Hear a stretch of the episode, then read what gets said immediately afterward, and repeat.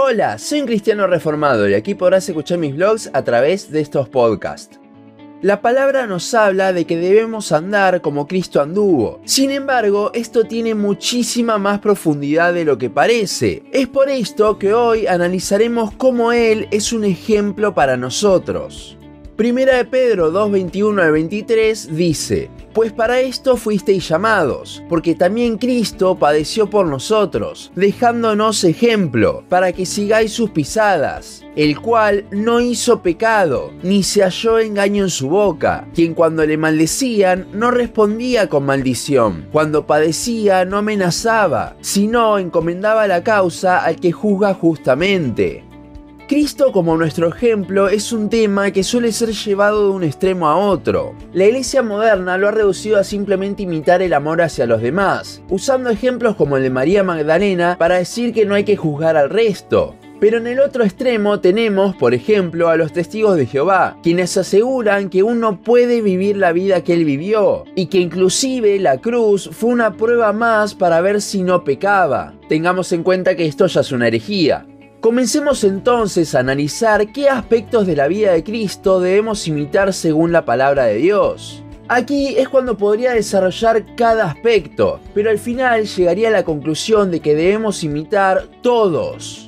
Por poner distintos ejemplos, Filipenses 2 nos habla de imitar su humildad. Primera de Juan 2.6 nos habla de andar como él anduvo, haciendo referencia a la obediencia al Padre. Juan 13 nos habla de imitar su ejemplo de servicio. Aquí se describe la cena del lavamiento de pies. Mateo 20 nos vuelve a hablar tanto de la humildad como del servicio. Efesios 5, 1 y 2 nos habla de imitar su amor para con los demás, al punto de sacrificarse por nosotros. Colosenses 3:13 nos habla del perdón. El pasaje que leímos antes de Primera de Pedro nos habla de seguir su ejemplo aún en el sufrimiento. Y estamos hablando de alguien que recibió la máxima tortura y la peor muerte. Podríamos seguir con un montón de ejemplos, pero creo que el concepto se entiende. Ahora, dijimos que Cristo, como nuestro ejemplo, es algo bastante profundo. Y la verdad es que decir que es nuestro ejemplo en absolutamente todo no es profundizar mucho.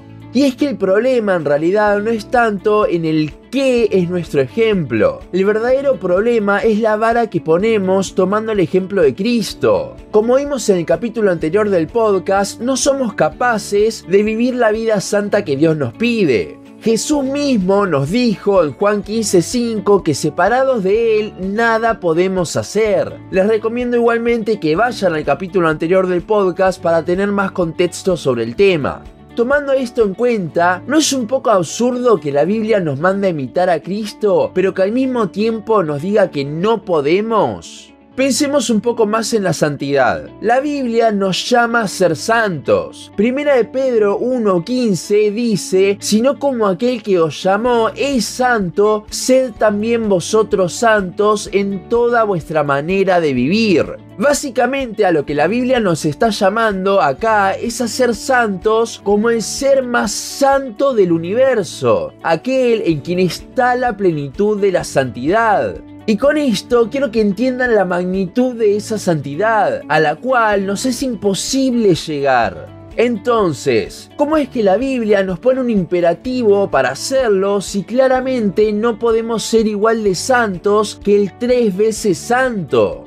Apliquemos esto al ejemplo de Cristo. Vimos que 1 de Juan 2.6 nos habla de andar como Él anduvo. Sin embargo, Jesús cumplió toda la ley a la perfección. Y la razón de su obra redentora es que justamente nosotros no podemos cumplirla. Por eso tuvo que encarnarse y morir en nuestro lugar. Entonces vemos que no podemos andar como Él anduvo, porque no podemos cumplir la ley. Esto también se ve muy marcado en el versículo de Primera de Pedro que leímos al principio. Analicémoslo un poco más. El versículo 21 termina diciendo que debemos seguir el ejemplo que nos dejó, dejándonos ejemplo para que sigáis sus pisadas. Pero veamos cómo empieza el versículo 22. Este dice, el cual no hizo pecado.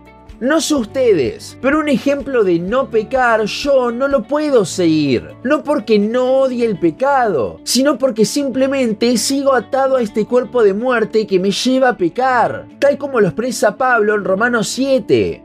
Otro caso que mencionamos es el Efesios 5, 1 al 2, donde se nos llama a amar a los demás como Cristo nos amó y se entregó a sí mismo por nosotros. ¿Acaso usted se ve capaz de imitar tal cual este ejemplo? Estamos hablando del amor exhibido en la cruz. Jamás habrá un despliegue de amor más grande. También mencionamos la humillación de Cristo en Filipenses 2. Pero por más bajo que nos humillemos, jamás nos podremos humillar al mismo nivel que el Dios Todopoderoso, yendo a morir como el peor de los ladrones por sus propias criaturas en la cruz. Quizás estos dos últimos ejemplos los vemos mucho más obvios, pero con la santidad muchas veces no lo vemos de esta forma. Buscamos la santidad a toda costa, queriendo llegar a algo totalmente inalcanzable. Pero acá nos encontramos en una entrecruzada que mencionamos antes. Si no puedo, ¿por qué me manda la Biblia hacerlo?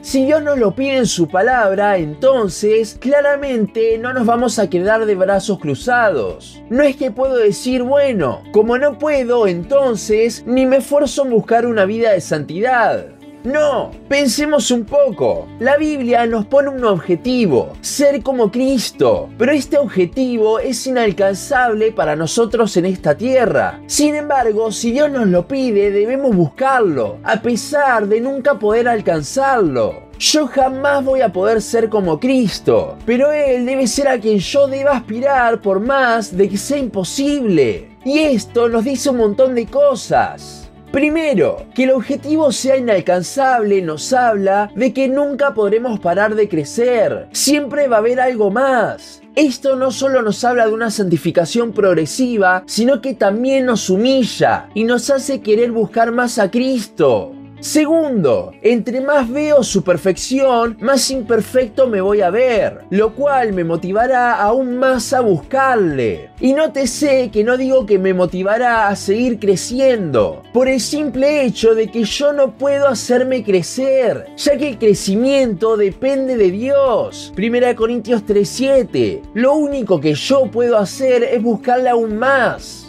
Tercero, esto nos da gran descanso, porque si bien queremos ser como Cristo, reconocemos que no podemos. Y al hacer esto, cuando tropezamos, no nos vamos a sentir mal, sino que vamos a salir con un hambre aún más grande por Él. Concluyendo, Cristo es nuestro ejemplo inalcanzable, es nuestro objetivo al cual nunca llegaremos en esta vida, pero eso, lejos de llevarme a la resignación, me llevará a buscarle aún más. No nos pongamos una carga que no podamos llevar, creyendo que sí podemos llegar a ese ejemplo, pero sí debemos aspirar a eso. La vida cristiana, el seguir el ejemplo de Cristo, es un equilibrio entre el no puedo y el quiero. También, lejos de frustrarnos ir detrás de algo inalcanzable, esto debe motivar al ver la perfección de nuestro Dios y cómo Él igualmente nos hace crecer.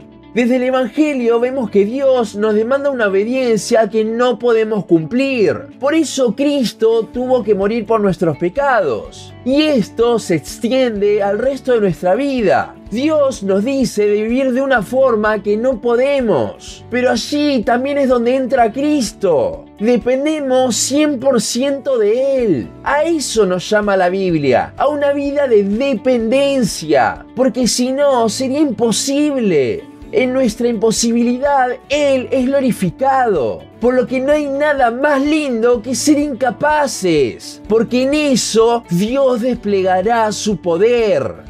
Hasta aquí nuestro podcast de hoy. Seguinos en Facebook, Instagram, YouTube y Spotify. En todas nos encontrás como un cristiano reformado. También seguinos en uncristianoreformado.blogspot.com para leer el resto de nuestros blogs. Nos vemos en la siguiente ocasión.